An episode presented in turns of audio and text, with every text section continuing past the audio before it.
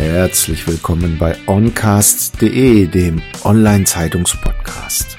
Hier geht es um praktisches Wissen für Ihren Erfolg zum Mitnehmen. Sponsor dieser Episode Success.li als Berater und Agentur mit dem richtigen Softwarewerkzeug neuen Erfolg erreichen. Mehr dazu unter success.li.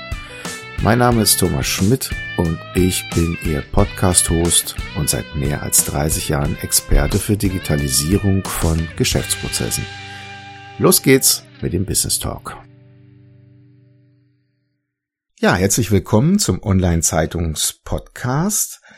Heute freue ich mich sehr auf Oliver Kokler. Er ist Experte im Bereich Persönlichkeits- und Bewusstseinsentwicklung, aber mit was er sich im Detail beschäftigt, darauf gehen wir vielleicht jetzt mal ein wenig ein. Lieber Herr Kokler, wo sind Sie denn hergekommen und wie sind Sie zu dem geworden, was Sie geworden sind? Ich habe eigentlich relativ früh schon begonnen, mich mit, äh, mit den Themen Persönlichkeitsentwicklung auseinanderzusetzen. Am Anfang noch eher aus, äh, aus unbewussten Anteilen heraus. Äh, ich komme her aus, äh, aus einer Familie und bin äh, relativ häufig bei meinen Großeltern gewesen. Mhm. Ähm, und äh, mein Großvater hatte eine Eigenart an sich, dass er nämlich oft lange Zeit nicht gesprochen hat.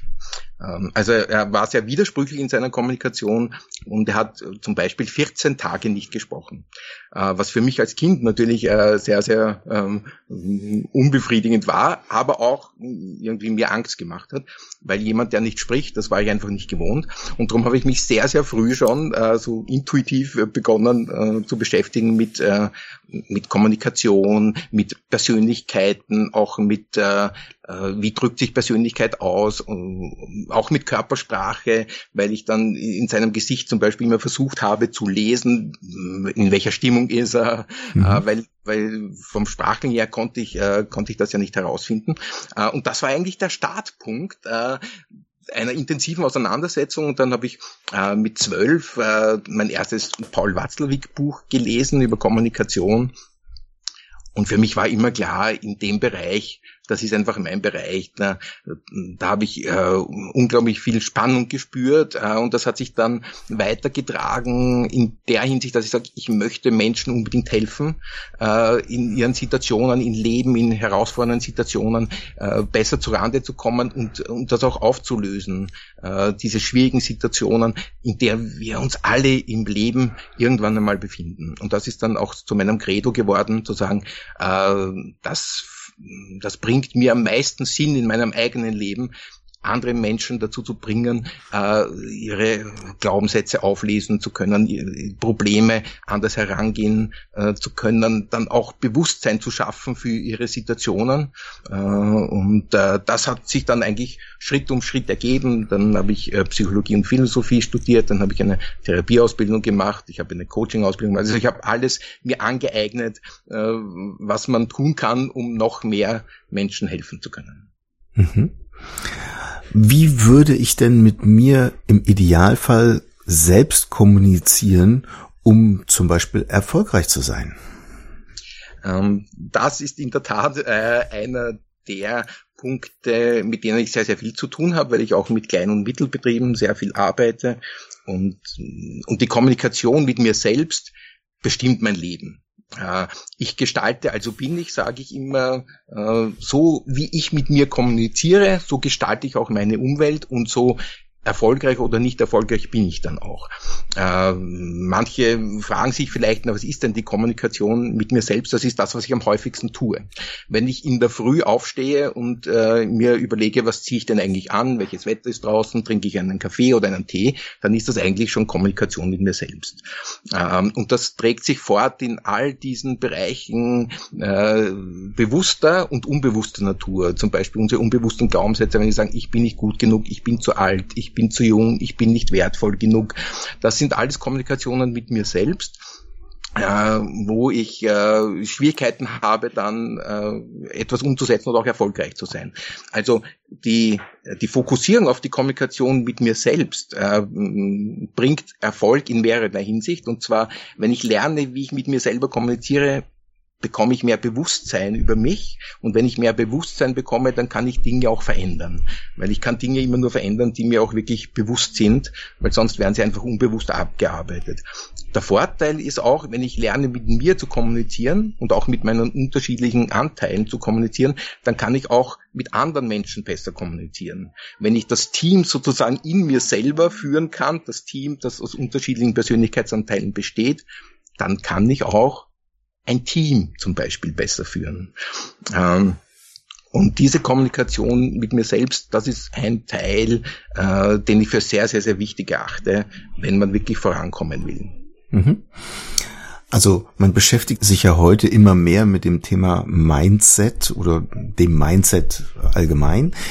Wie wichtig ist das, dass man sich selber in ein gewisses Mindset bringt, so dass man nachher auch offen ist für zum Beispiel eine Veränderung? Da hängt's ja meistens schon, ne? Das, wie Sie es gerade schon gesagt haben, ich bin in meinem Glaubenssatz verhaftet, indem ich mich vielleicht möglicherweise in meinem Selbstwert so geben muss, wie es vielleicht auch die anderen vielleicht von mir verlangen.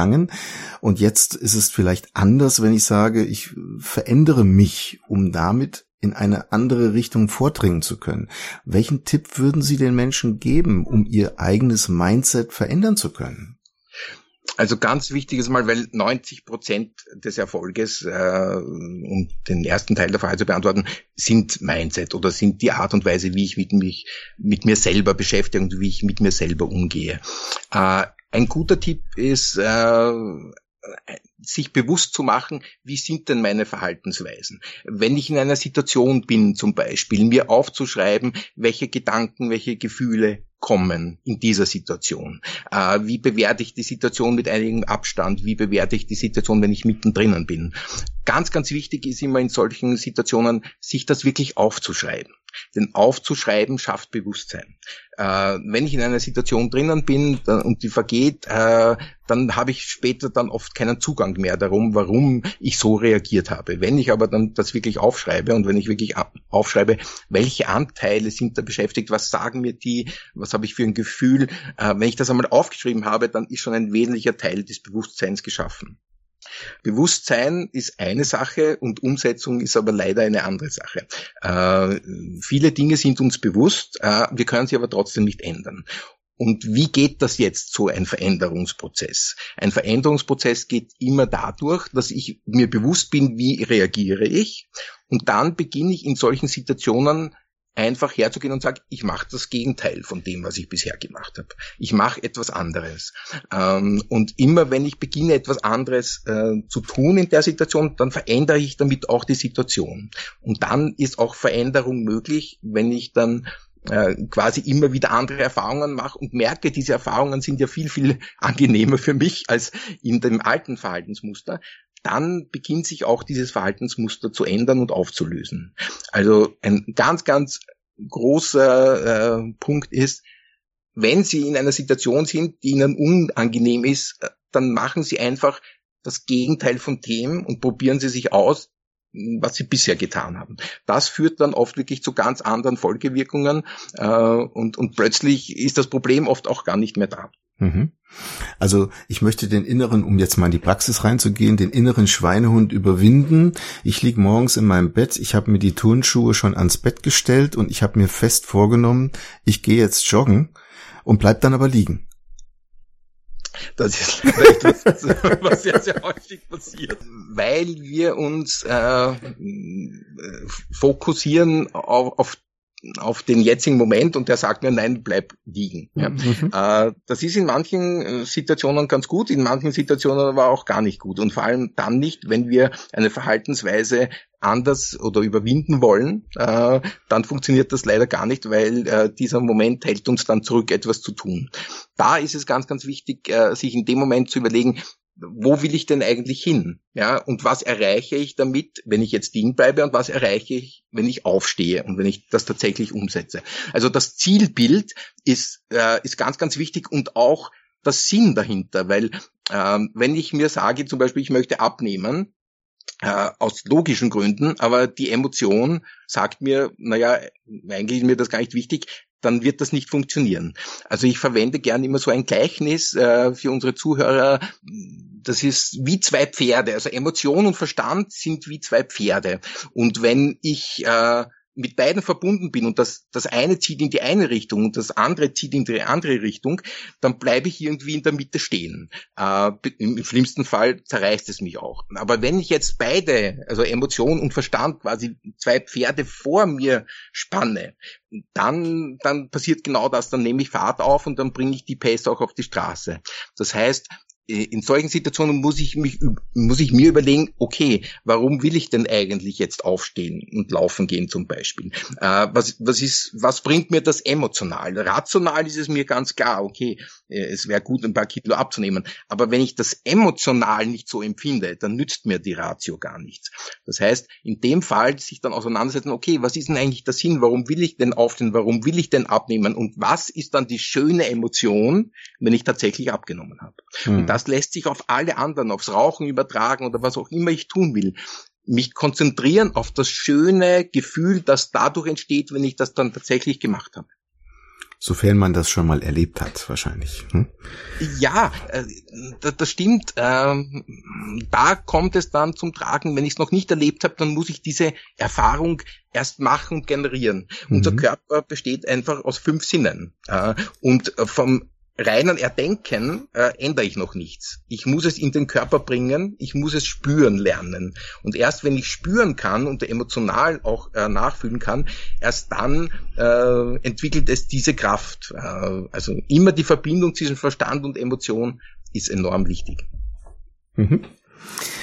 Wie gehen wir denn mit widersprüchlichen Persönlichkeitseinteilen um? Und wie machen wir sie uns zum Vorteil? Verschiedene Persönlichkeitsanteile sind eigentlich enorm wichtig. Wir lernen äh, aber grundsätzlich immer, sei eine Persönlichkeit, die immer gleich ist und, äh, und halte an deinem Ich fest, äh, obwohl wir oft gar nicht wissen, was ist denn das eigentlich unser Ich. Ja? Äh, aus der Neurowissenschaft wissen wir, dass zu circa 25 Prozent wir äh, unsere Persönlichkeit in die Wiege gelegt bekommen. Das heißt, wir kommen schon mit einem gewissen äh, Muster auf die Welt. Äh, bis zum sechsten, siebten Lebensjahr haben wir dann 70, 80 Prozent äh, schon erlernt quasi äh, und in weiterer Folge kommen dann die letzten 20, 30 Prozent noch dazu. Und die Anteile, die wir in uns haben, sind nicht einfach so klar. Wir haben ja, wenn wir Entscheidungen treffen, haben wir ja auch immer, na, es gibt etwas, das sagt, na, mach lieber das, und dann gibt es etwas, das sagt, mach lieber das. Ja. Und äh, wir lernen eigentlich, na, entscheide dich wie du sein möchtest und äh, oder oder sei einfach entscheide dich für eines und dann bleib aber immer das. Ja? Mhm. Äh, das führt dazu, dass wir äh, unflexibel werden. Ja? Drum äh, ist so das Thema auch in, in Corona-Zeiten so Resilienz und wie, wie kann ich mich darauf einstellen, dass das ist deswegen so ein großes Thema, weil wir gelernt haben, immer gleich zu sein und immer gleich zu reagieren, auch wenn die Außenwelt äh, uns etwas ganz anderes zeigt, wo wir mit anderen Persönlichkeitsanteilen ähm, einfach auch anders äh, umgehen könnten. Wichtig ist für mich immer, dass Persönlichkeitsanteile dazu da sind, uns unterschiedliche Handlungsmöglichkeiten zu geben und dass wir die je nach Situation einsetzen können auch und dass wir aber so ein steuerndes Ich haben, das dann irgendwann entscheidet, okay, in der Situation ist dieser Persönlichkeitsanteil gut, in dem anderen ist vielleicht ein anderer. Ja. Ähm, und das ist, glaube ich, ein ganz entscheidender Faktor, äh, wie wir es nützen können. Zum Beispiel Angst. Angst ist etwas, Positives und etwas Negatives zugleich. Ja. Es mhm. kann eine, eine Phobie sein, es kann uns aber auch davor bewahren, äh, dass ich vielleicht vor einem Abgrund stehend nicht zum Herumtänzeln beginne und sage, na, es kann mir eh nichts passieren zum Beispiel. Ja. Also ich, äh, ich denke mir, das ganz, ganz Wesentliche ist, äh, widersprüchliche Anteile in sich selbst zuzulassen, weil man dadurch viel, viel handlungsfähiger wird und weil man sich viel schneller auf verschiedene Situationen einstellen kann. Und das ist es ja letztendlich, was wir alle wollen. Wir, wir alle wollen ja in möglichst vielen Situationen uns angenehme Gefühle verschaffen und nicht umgekehrt. Mhm. Also hindern uns die klassischen Glaubenssätze, dass wir wir werden?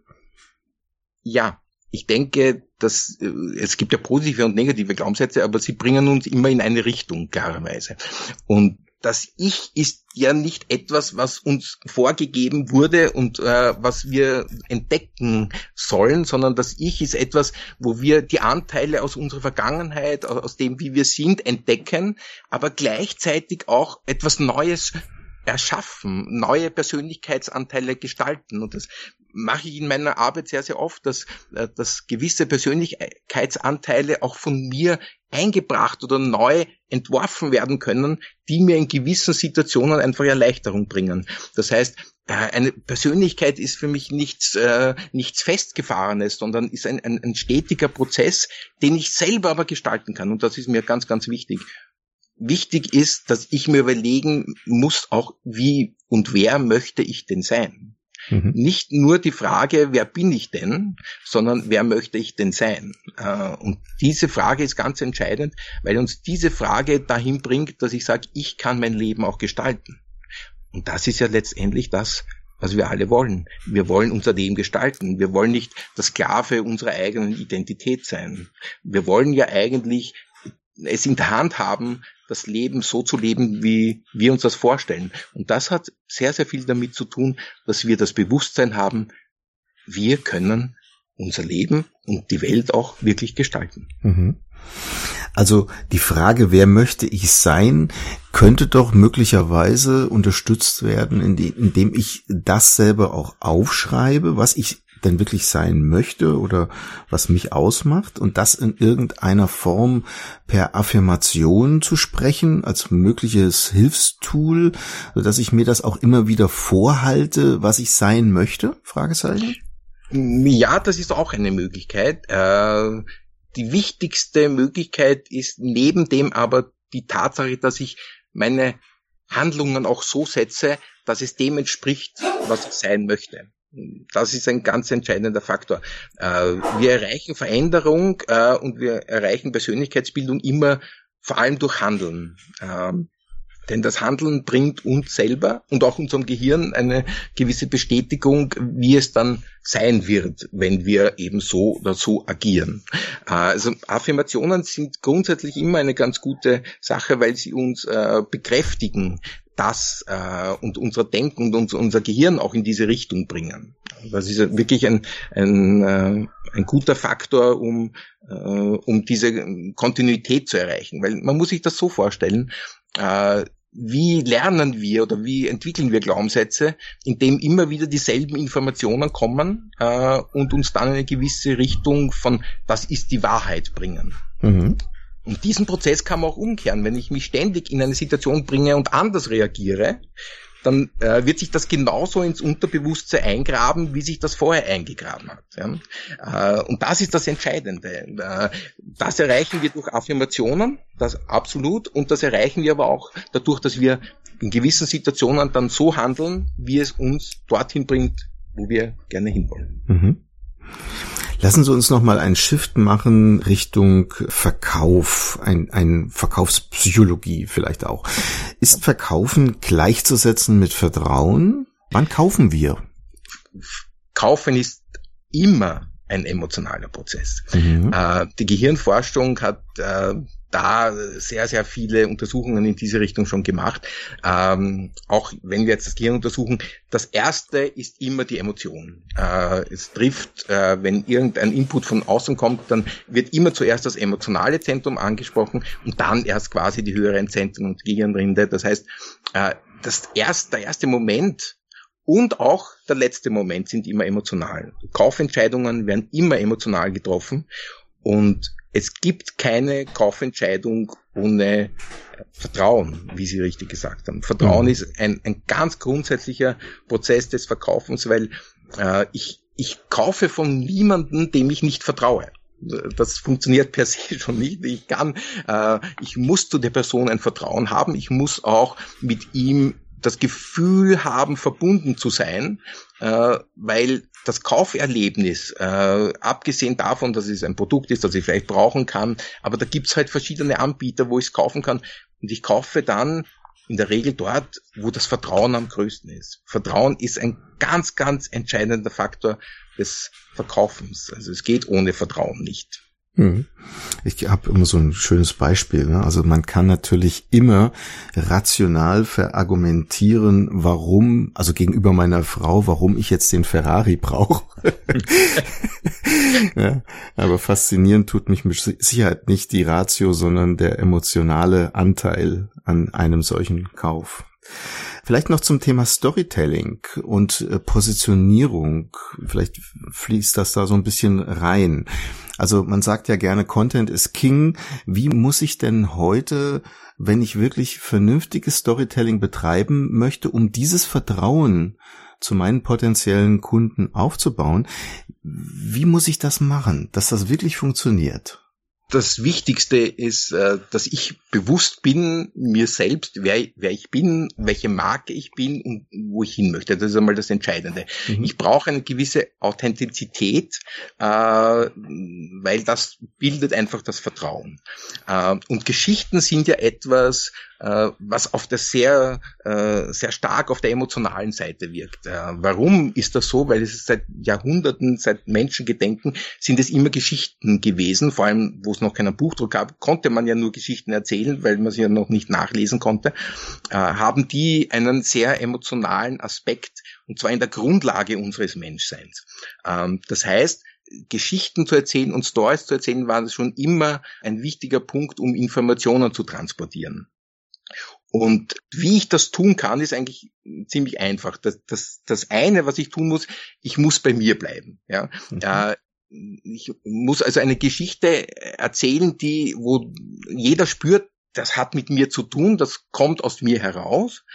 Äh, das zweite ist, ich muss eine Geschichte erzählen, die auch den Nutzen äh, für den Kunden transportiert. Das ist enorm wichtig, weil letztendlich, wenn äh, in einem Stamm früher äh, Menschen kommuniziert haben äh, und Geschichten erzählt haben, dann haben sie ja immer im, im Kopf gehabt, okay, ich warne jetzt zum Beispiel meine Stammesmitglieder, ja, äh, oder ich, ich zeige ihnen, wo es was zu essen gibt oder was immer auch. Also es hat immer einen Nutzen gehabt für die Menschen. Und das Wichtigste beim Storytelling ist, äh, dass ich dadurch dem Kunden den Nutzen präsentieren kann. Weil wenn ich noch so eine schöne Geschichte erzähle, wenn derjenige, dem ich es erzähle, daraus keinen Nutzen ziehen kann, ja, dann ist es vielleicht eine schöne Geschichte, kann auch angenehm sein, emotional, aber äh, es ist dann eben nicht auf den Punkt gebracht, weil letztendlich, worum geht's? Es geht immer um den Kunden. Und es geht darum, seine Bedürfnisse zu erfüllen und es geht darum, seinen Nutzen für ihn sichtbar zu machen. Mhm. Vielleicht ganz kurz ein Ausflug Körpersprache. Wie wichtig ist das dabei? Körpersprache ist äh, noch immer unterschätzt eigentlich, weil äh, Körpersprache ähm, einfach einen großen Prozentsatz dessen ausmacht, was wir unbewusst wahrnehmen.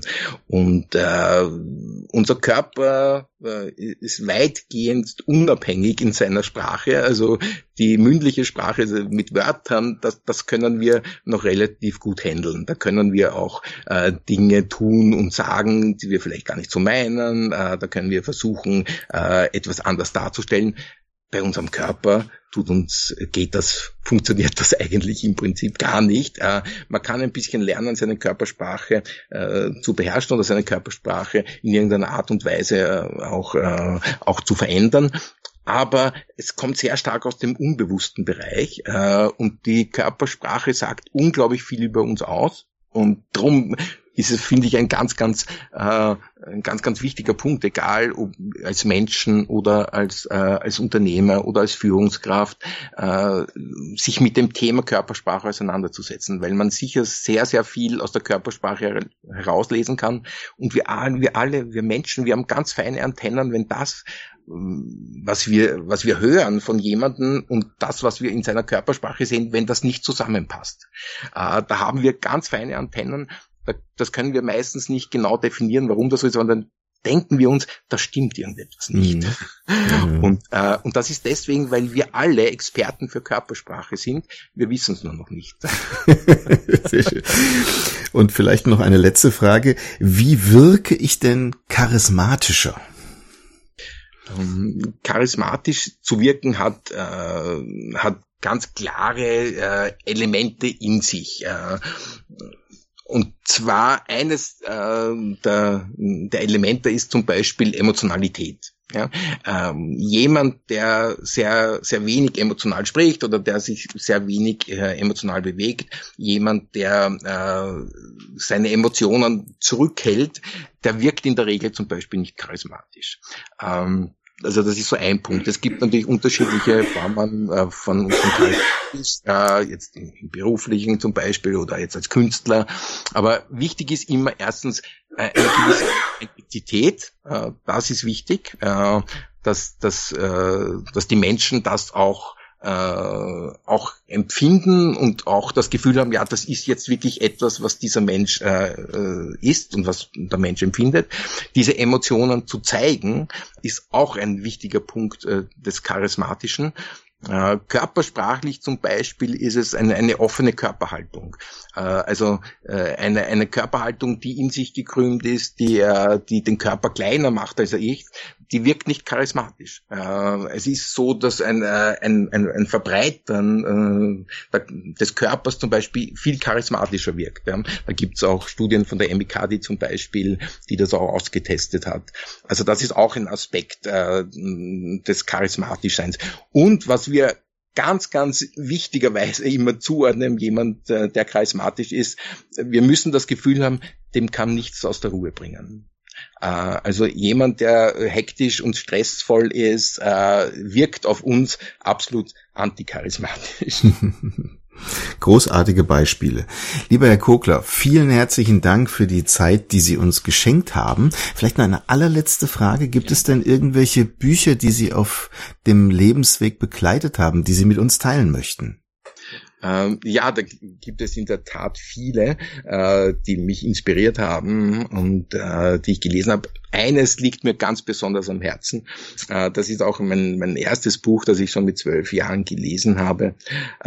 Und zwar ist das die Anleitung zum Unglücklichsein äh, von Paul Watzlawick. Und äh, ja, und das kann ich wirklich nur jedem empfehlen, weil sehr, sehr viele Erkenntnisse dort ganz, ganz leicht und, und, und, und mit Leichtigkeit und, und auch mit, äh, mit Spaß vermittelt werden und man sich sehr oft in der Situation sieht, ah ja, das geht mir auch so, das kenne ich auch von mir. Äh, und das ist sehr, sehr schön und gut geschrieben und äh, das kann ich wirklich nur jedem wärmstens empfehlen. Mhm, großartig. Ja, nochmal herzlichen Dank für die Zeit und Ihnen viel Erfolg bei Ihren auch unternehmerischen Tätigkeiten. Vielen herzlichen Dank ich danke auch. Ich danke auch für die Einladung. Äh, es hat mich sehr gefreut, äh, ein bisschen sprechen zu können über das, äh, was, was, was mich ganz, ganz brennend interessiert. Und ich wünsche allen Zuschauern und Ihnen auch einen schönen Tag noch und möglichst viel Erfolg in allen Dingen. Danke sehr. Hat es Ihnen gefallen? Lassen Sie mich wissen, was Ihnen diese Episode gebracht hat, zu was Sie inspiriert wurden oder was Sie mit diesem Wissen jetzt anfangen werden. Gehen Sie dazu jetzt auf tutom.de, also die Ziffer 2 tom.de und kommentieren Sie diese Episode jetzt auf LinkedIn. Vernetzen Sie sich mit mir und verpassen Sie keine weitere Folge des Oncast Podcast. Ihr Thomas Schmidt.